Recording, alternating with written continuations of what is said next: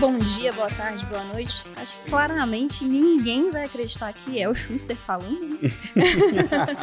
então, para já me apresentar, eu sou a Júlia, head de design aqui na DTI. A gente vai fazer alguns episódios com um teor um pouco mais prático e para poder conseguir também dar um, um descanso para o Schuster, para o Vinição, para eles poderem renovar toda aquela lista de leitura que eles ficam falando a cada episódio. E aí eu não tô sozinha também. Olá, pessoal. Eu sou Pedro Rangel. Já estive aqui antes também como convidado. Então, um prazer enorme estar cobrindo aí o descanso do, do Schuster e do Vinição. Estou na DTI há quatro anos, sou account manager e espero que vocês se divirtam. E a gente está aqui também com o Filipão. Fala aí, Filipão. Fala, pessoal. Prazer estar aqui de novo, estreando aí um episódio com novos hosts. Uma responsabilidade legal aí, né? Falar nesse podcast, né? Que temos aí os dois monstros da DTI como hosts, mas estão sendo muito bem representados aqui nessa nova fase dos agilistas. Prazer estar com vocês aí. Estou me achando agora. é, e o Hammer também, fala aí, Hammer. Prazer, pessoal, estar aqui de novo. Já não lembro se é o terceiro ou quarto episódio que eu participo aqui. Também é um prazer estar com vocês, né? Novos hosts aí também. E também atuo como account aqui na DTI, igual o Pedro. E tô aí para contribuir novamente. Não, bom demais. E bom, vocês devem ter percebido que o nome do episódio não é exatamente novo, né? Assim, a gente resolveu começar o ano de 2023 com The Fucking First Step remasterizado, assim, né? um dos episódios que são mais famosos aqui dos agilistas. Mas a gente sabe que o contexto mudou, a gente sabe que né, a gente está num mundo complexo, então não tem como as coisas se manterem estáticas. E a ideia é a gente conversar um pouquinho tanto trazendo um pouco mais para a prática desse primeiro passo que a gente precisa dar, como também adaptando para esse novo cenário que a gente tem agora em 2023. Isso aí. Como diz o, Vinição, vou invocar um pouco do primeiro episódio aqui, só para a gente relembrar, para quem não, não ouviu ou quem não lembra. A gente vai abordar um pouco do first step na prática, né? E o que, que é the fucking first step, né? Ou a porra do primeiro passo. é um convite para ação né, invocando lá o episódio, como um apelo para as organizações que não conseguem agir e que ficam imobilizadas. Né? Então, conclamar a ação e o aprendizado a partir da ação, começando a ser agilista de fato. E no último episódio do ano passado, né, o Schuster e o Vinição eles falaram muito desse momento que a gente está agora no mercado, né, tecnologia, economia, mundo em geral, e a gente precisa acertar que a gente vai lidar com um cenário de mais incertezas. Né? Então, né, as organizações estão enfrentando desafios históricos, cenário competitivo, força de trabalho mais exausta, pressão para ter mais controle por custos e tudo mais. Isso quer dizer que a barra vai aumentar, né? E, e o pior que se pode fazer é ficar parado vendo tudo isso acontecer ao redor, né? Então, dar o fucking first step agora se torna ainda mais importante do que nunca, né? E aí, não esquecer que a gente está procurando o tempo todo refletir se a gente está avançando, né? independente desse cenário, se é de prosperidade ou de austeridade. E aí, antes da gente entrar mais nos casos práticos, né, e falar de, de exemplos, discutir fucking first step na prática, acho que a gente podia comentar primeiro um pouquinho, né? O episódio foi gravado lá em 2019, então o que, que a gente pode perceber que mudou no cenário de tecnologia, né, de 2019 para cá, em comparação, né, com o que a gente tem hoje, como é que a gente sente essas mudanças? E quem, quem gostaria de comentar aí? Posso comentar um pouquinho aqui, né? 2019, o tempo passa rápido demais, né? Eu lembro quando você traduziu o fucking first step aí e deu uma risadinha, eu lembro o Schuster fazendo exatamente a, a mesma coisa quando gravou a primeira vez. Na dúvida, né? A gente pode falar isso em podcast ou não? Ah, acho que pode, só pôr um R-rated lá e é, tá, tá tudo, tudo certo. Bem. Maiores de 18. Mas enfim, assim, é, realmente o tempo passou muito rápido, 19 para cá. Assim, eu diria que o que, que mudou né, no cenário de tecnologia? Tem o óbvio, que é a, a, tecnologia não para, né? Assim, é o aparato tecnológico evoluiu, né? As ferramentas que a gente tem para se utilizar evoluíram. Lembra agora, no final de semana agora, eu estava tendo uma conversa com o Vinição ali pelo WhatsApp mesmo, e ele falando muito daquele chat GPT, que é uma coisa aí que está aparecendo muito forte aí, né? A IA por trás do conhecimento. Então, isso pode, inclusive, mudar bastante o paradigma até da tecnologia, do desenvolvimento de software daqui para frente. Então, esse é, é um aspecto óbvio, que, obviamente, ele continua evoluindo ali sempre. O segundo mais óbvio é que de 2019 para cá, a gente teve uma fucking pandemia. e isso Não, mudou, nem notei. É, ninguém percebeu. Né?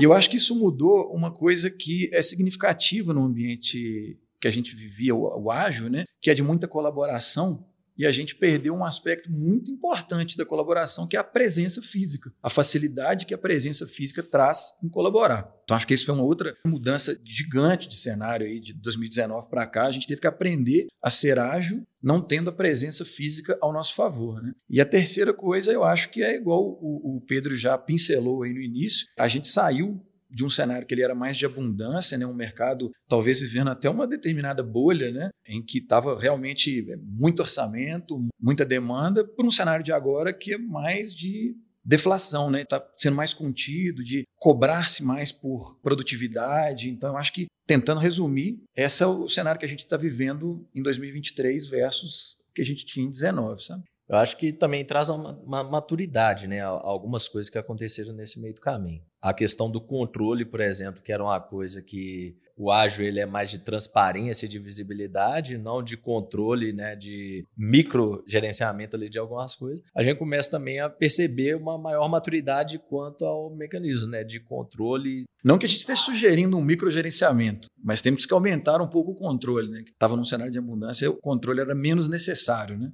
Pois é, e aí até já emendando a próxima pergunta, aproveitando que você começou a comentar aí, Hammer, uma pergunta simples. Nesse cenário que a gente tem mais pressão por resultado, uma necessidade de otimização maior, como é que a gente trabalha conseguindo garantir eficiência, resultado, mesmo diante de um cenário com mais restrição? O que, que significa, de fato, conseguir trabalhar com mais eficiência? O que, que significa entregas? Que, que a gente pode de fato levar para os nossos clientes? Até refletindo também hoje no dia a dia, né? Quando a gente volta lá numa coisa que foi provocada lá no episódio original, né, do, do squad de verdade, dessas coisas. Quando a gente percebe que a gente criou ali um mecanismo onde as pessoas estavam extremamente pensando em autonomia, que estava refletindo sobre ter mais protagonismo em algumas coisas, bottom-up de algumas ideias, de algum controle também dentro do próprio time, isso também cria também né, uma falta de sensação de controle da execução primária, que eu estava sugerindo ali anteriormente. Né? E com isso, a gente precisa exagerar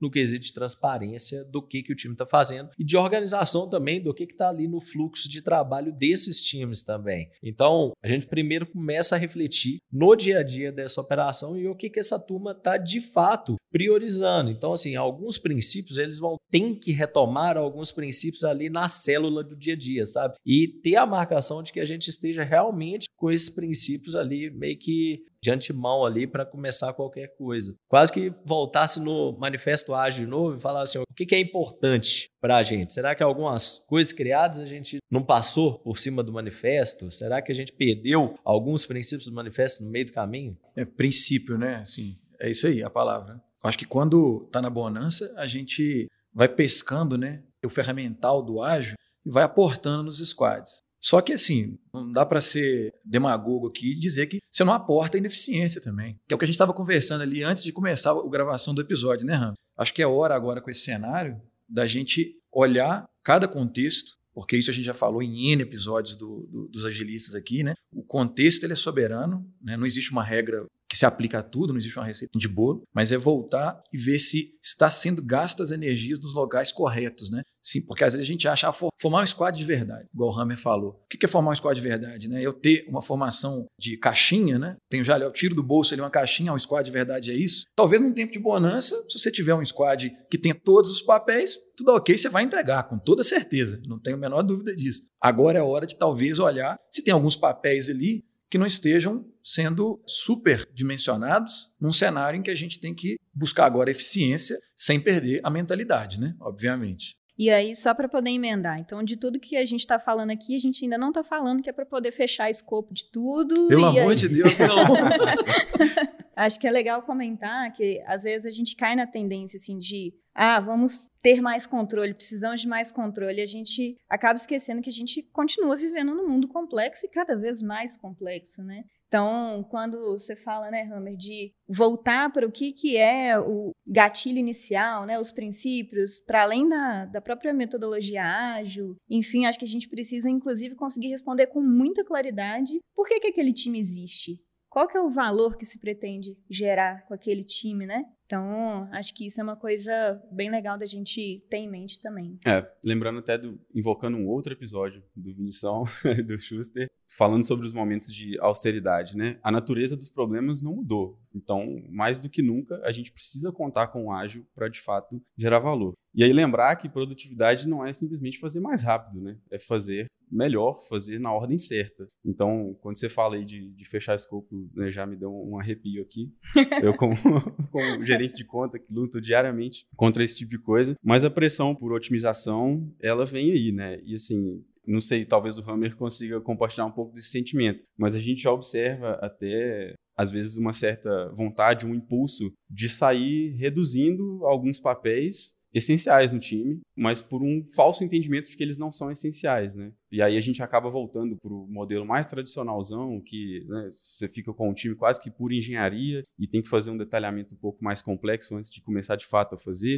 Então, não sei, você sente isso já, Hammer, hoje? Cara, foi é até. Parece que as coisas vão casando assim, mas tá tendo uma discussão recente até de otimização mesmo da operação que a gente tem e pensando justamente assim aonde que está o problema e a gente estava enxergando que existiam alguns problemas que eram de engenharia, porque tinha uma complexidade de sincronizar algumas atividades, até de times que eram dependentes entre si. E no primário da reação, ah, vamos procurar que talvez se coloquei esses caras no mesmo lugar, esse problema se resolve. E aí a gente começou a refletir, né? A gente falou assim, ah, então assim, vamos usar agora a ignorância intencional e vamos falar assim: e se a gente tiver errado? E aí a gente fez um convite, né, junto com o próprio cliente e as pessoas do time, e a gente começou a refletir nos motivadores ali. A gente fez quase que uma desconstrução. Sim, uma né? desconstrução. Vamos falar assim: ah, o que que tá aparecendo aqui nas frutas da árvore aqui? O que que a gente tá vendo de podre aqui na árvore? O que que pode ser a raiz desses problemas? Agora vamos lá na raiz desses problemas e vamos ver o que que poderiam ser possíveis remédios para essas causas raízes. E assim, a gente viu que tinha tanta complexidade antes de alguma coisa chegar na mão do time de engenharia que a gente falou: caramba, tem muito trabalho para fazer antes aqui. É até assim, porque é muito fácil cair na simplificação que é só botar na esteira para construção que está pronto. E até no, no, episódio anterior que o Schuster citou o Taylorismo, assim, e, e, nessa reunião com o cliente eu comentei sobre o básico do Lean, assim, né? Como que o Lean surgiu. Não quer dizer que a gente vai colocar três pessoas fazendo coisas, tipo assim, ah, não, coloca todo mundo no mesmo lugar,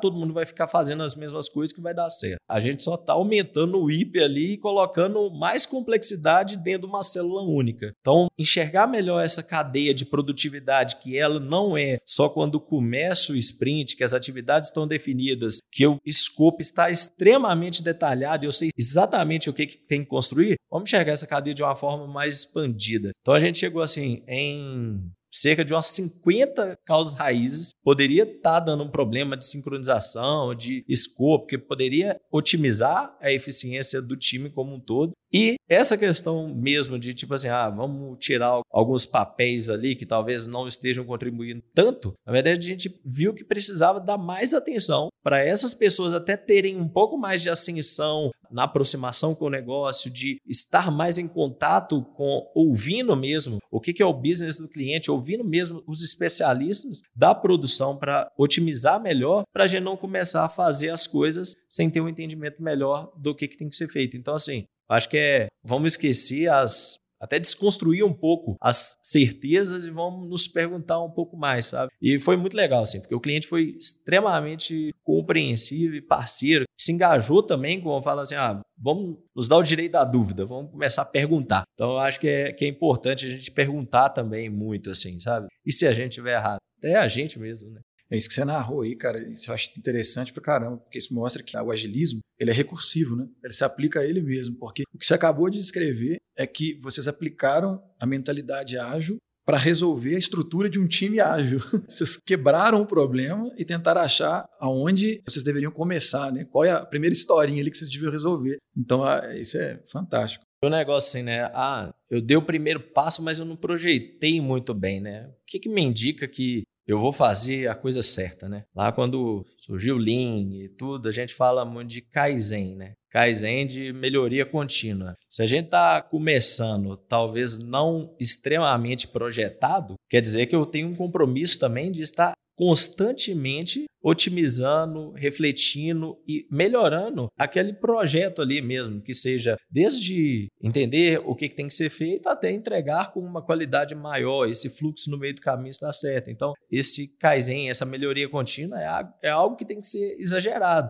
Porque pode não, com certeza podemos cometer muitos erros ao longo do caminho. Mas o importante é pivotar e refletir constantemente, evoluindo. É, esse período de já de crise nas big techs, né? Alguns resultados ruins aparecendo por aí. Eu já vi algumas vezes no LinkedIn assim, ah, será que o Discovery tá morto? E eu ficava, eu queria nem ler o texto, eu falava, não, pelo amor de Deus, né? Que mais do que nunca é importante ter clareza do que precisa ser feito, né? Então, assim, por mais que a gente não possa, talvez nem deva qualquer momento, né? Ficar fazendo discovery de três meses, mas, cara, você tem que realmente conhecer a dor, descobrir realmente o que, que precisa ser feito ali. É, senão a gente acaba caindo em fazeção, né? Você faz um monte de coisa que no final das contas vai servir para nada, não tá atendendo a ninguém, resolvendo problema nenhum. Então, assim, acho que a gente reforça a necessidade de conseguir fazer ciclos curtos, tanto buscando pela melhoria contínua, aqui acho que a gente nem tá falando, ah, vamos criar novos ritos, né? É fazer uma retro bem feita, é conseguir fazer uma análise das entregas bem feita, conseguir fazer o processo do entendimento do problema bem feito, para a gente poder, ao invés de sair em fazeção, a gente conseguir saber um pouco melhor onde que a gente está pisando, mas entendendo que também não vai ter, assim, certeza cravada em pedra, que a gente só vai de olho fechado que vai dar certo, né? A gente ainda vai precisar de muito senso responde, ainda vai precisar de muita atenção ao que está acontecendo ao redor, mas entender que, assim,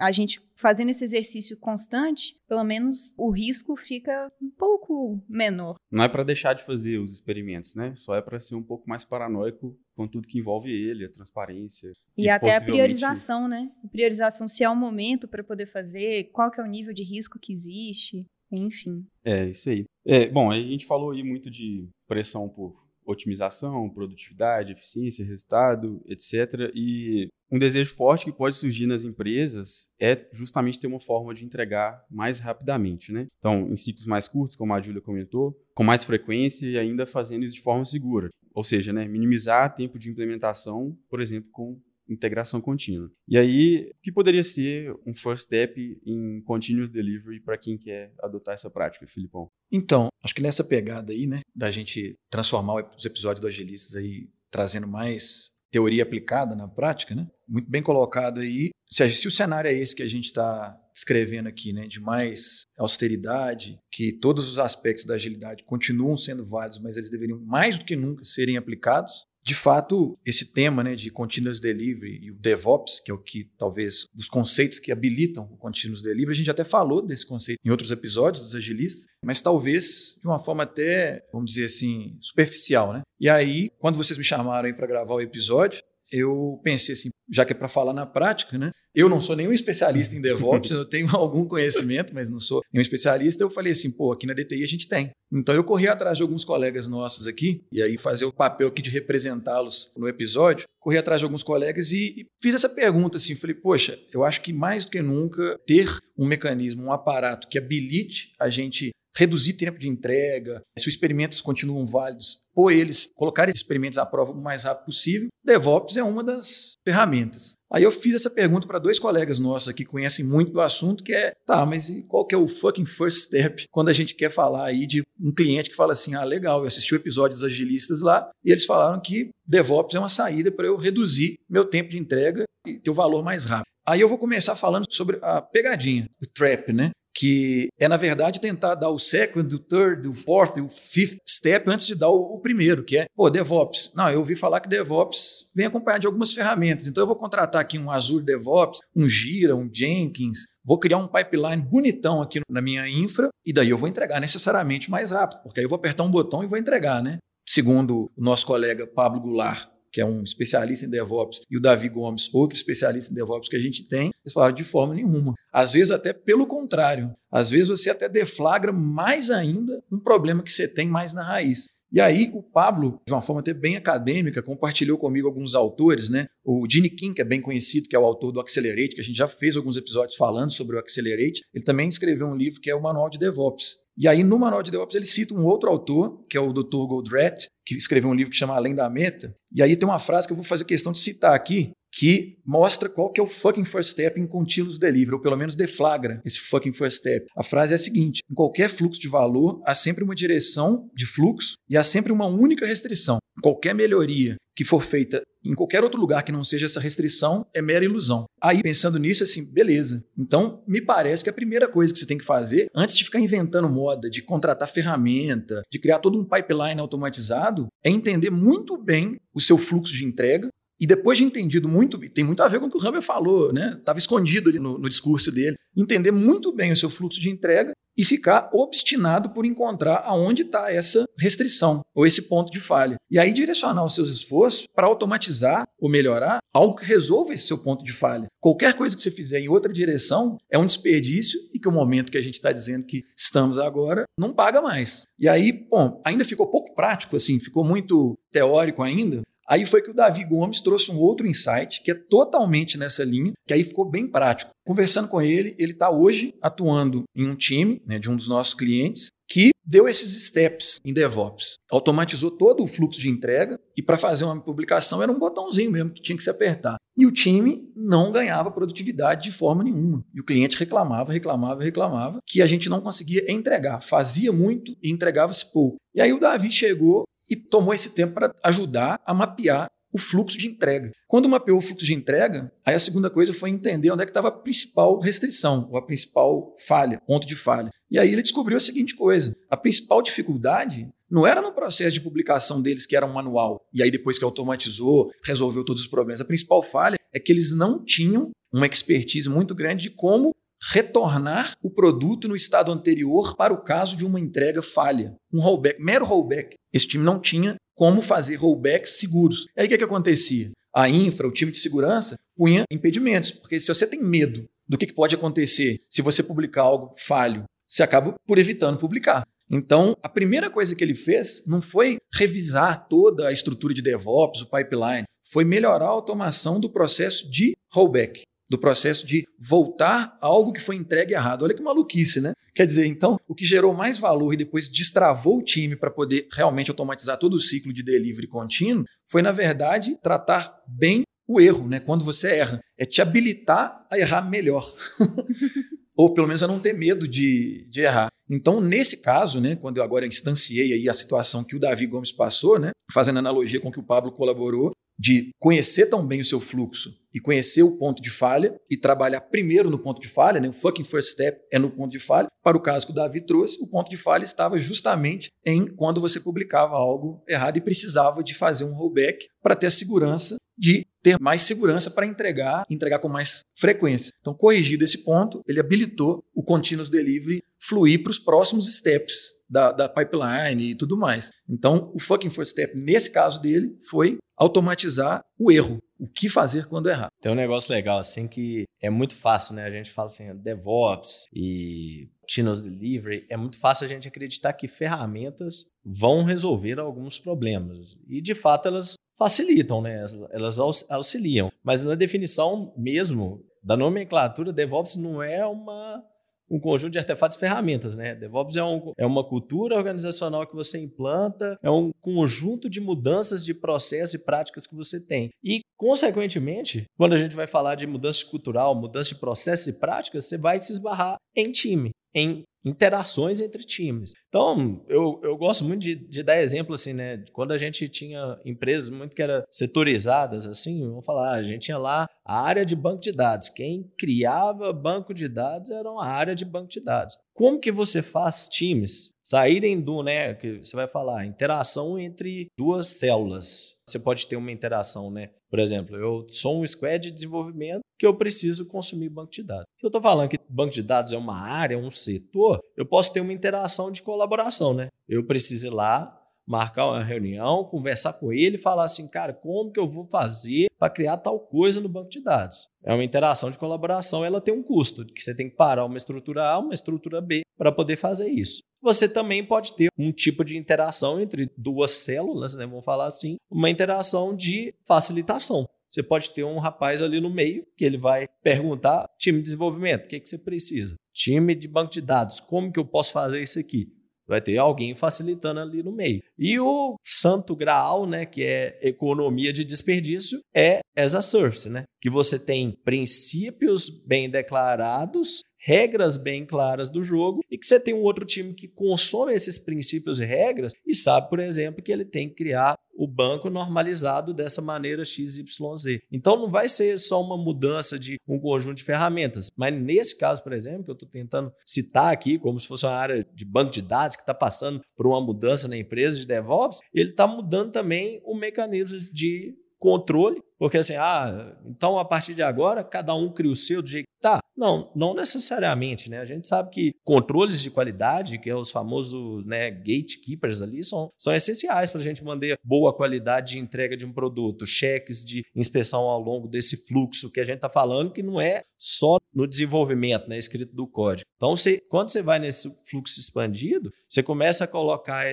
esses gatekeepers mais como serviço do que como colaboração, que você tem que entrar lá, garantir que aquilo está feito daquele jeito, que eu preciso de interação manual. Como que a gente faz aquilo ficar mais declarado, mais consumível, palatável e que aquilo seja entregue com autonomia, com menos restrição, ou que essa restrição esteja declarada facilmente acessível para ser entregue. Essa é uma coisa que a gente tem que refletir que muda muito, né? Quando a gente vai falar de DevOps, DevOps como cultura. Então a gente está falando não só de ferramentas e controles, mas a gente está falando também de facilitação entre essas, essas estruturas, essas células, esses squads, vamos falar assim, que estão espalhados ao longo das companhias hoje. Caramba, dá para poder ficar aqui, assim, a fazer gente... dois episódios, cinco eu falei, episódios. Eu falei com o Pablo, assim, isso que eu, que, eu, que eu trouxe aqui representando, né, o que ele colaborou comigo, eu falei com ele assim, cara, isso tudo que você me falou, e eu condensei aqui na minha fala, daria para fazer uns três episódios super interessantes.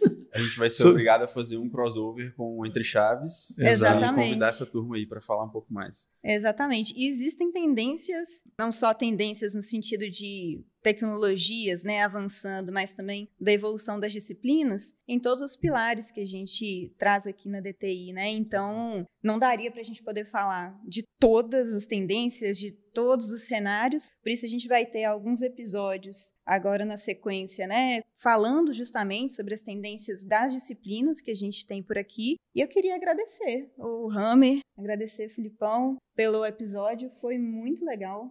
Muito bom ter vocês aqui, ainda mais no primeiro episódio. Ótimos primeiro episódio de 2023. nossa estreia. Sim, Exatamente. Cara, é um prazer. Eu acho que isso aí que você acabou de falar, eu acho que vai trazer muito valor aí para os agilistas, sabe? Acho que a gente inaugurou aí com o fucking first step nesse novo ano dos agilistas, tentando trazer aqui um pouco de coisas na prática, falando de DevOps, mas você foi perfeita. Eu acho que existe o fucking first step em várias áreas do conhecimento, produto, engenharia. Então, vocês têm aí um, roadmap aí de, de episódios que podem auxiliar bastante nossos ouvintes. E foi um prazer participar aí da, da nova fase dos agilistas. Falando né, de revoluções ao longo da história, eu acho que a gente está passando por mais uma revolução.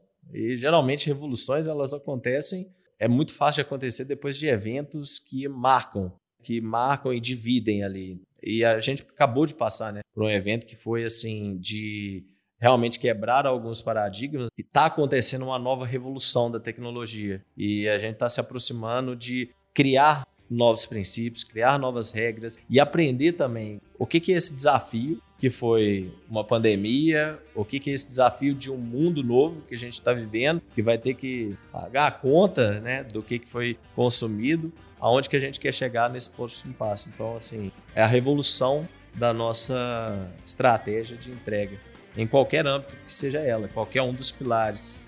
Bom, é isso. Muita coisa para ser dita ainda. Sim, sim, com certeza. Lembrando aí, né, só se eu puder deixar um pensamento aí que retoma o episódio anterior, né? Lembrar que The Fucking First Step não é sobre dar só esse primeiro passo, e nem que esse primeiro passo seja perfeito, mas que a gente consiga extrair algum aprendizado dele e daí poder planejar o que vem pela frente. Principalmente sair da inércia e não se paralisar, né? Isso. Bom, é isso, né? Obrigado por estar aqui de novo, colaborar com vocês. Nós Valeu, vai chamar pessoal. de volta, com certeza. Valeu. prazer. Obrigado, Valeu, pessoal. pessoal. Valeu, gente.